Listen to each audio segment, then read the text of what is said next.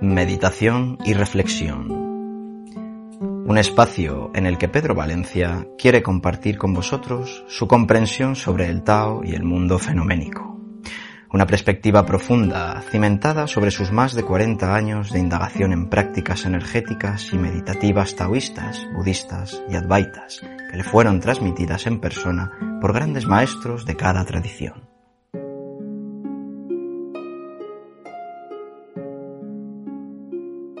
La familia.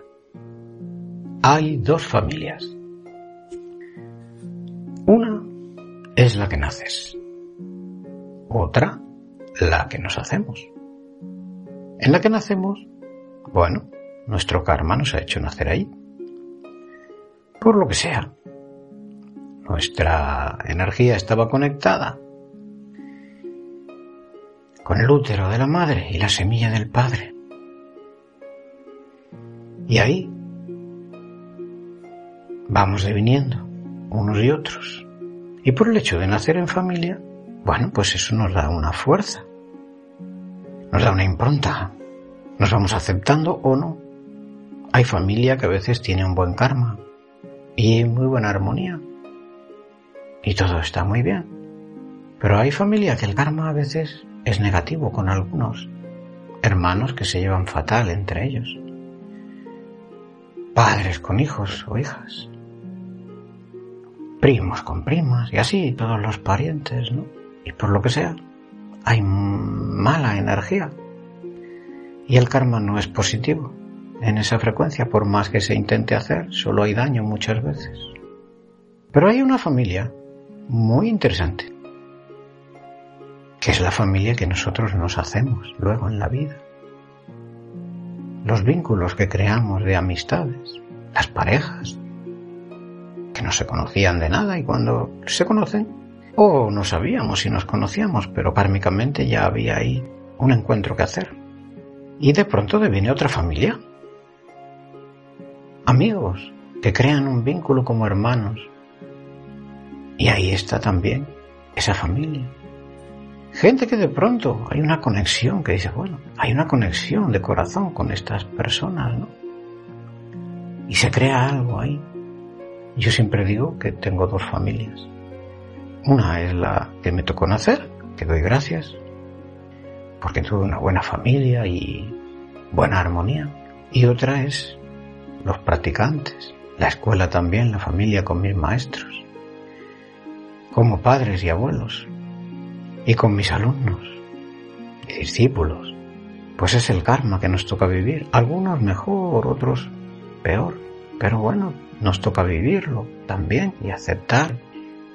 Pero si la humanidad supiésemos de forma directa, porque podemos saberlo de forma mental, pero desde el corazón, desde la fuerza que hay dentro, que la familia somos todo, todo lo que vibra en el planeta Tierra es una familia. Dependemos unos de otros. Todos somos interdependientes. Y si somos capaces de armonizarnos unos con otros, la familia será cada vez más grande. No la separaremos tanto. Y aunque tengamos nuestra familia de nacimiento y nuestras familias de amigos, intentamos mantener el centro, porque cuando perdemos el centro, y cuando la mente empieza a dar vueltas y las emociones se hacen fuertes y no siempre positivas, también las amistades, igual que con la familia, se pueden romper y, y se pueden fragmentar. Y es una pena. Pero a veces anteponemos otros valores valores económicos, valores comerciales, valores de aquí y de allá. Vienen la desaveniencia.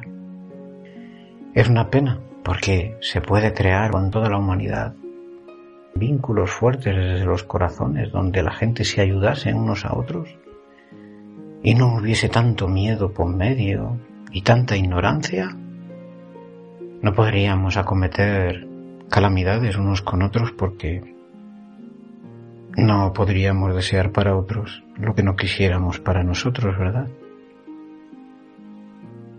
Entonces esa familia que cada día estamos creando, no solo la que hemos nacido, ¿verdad? Que también hay que mantenerla, hay que intentar, pues, no entrar en disputas por cosas efímeras y tratar de mantener un orden siempre y coherencia en la forma de actuar para no generar desavenencias.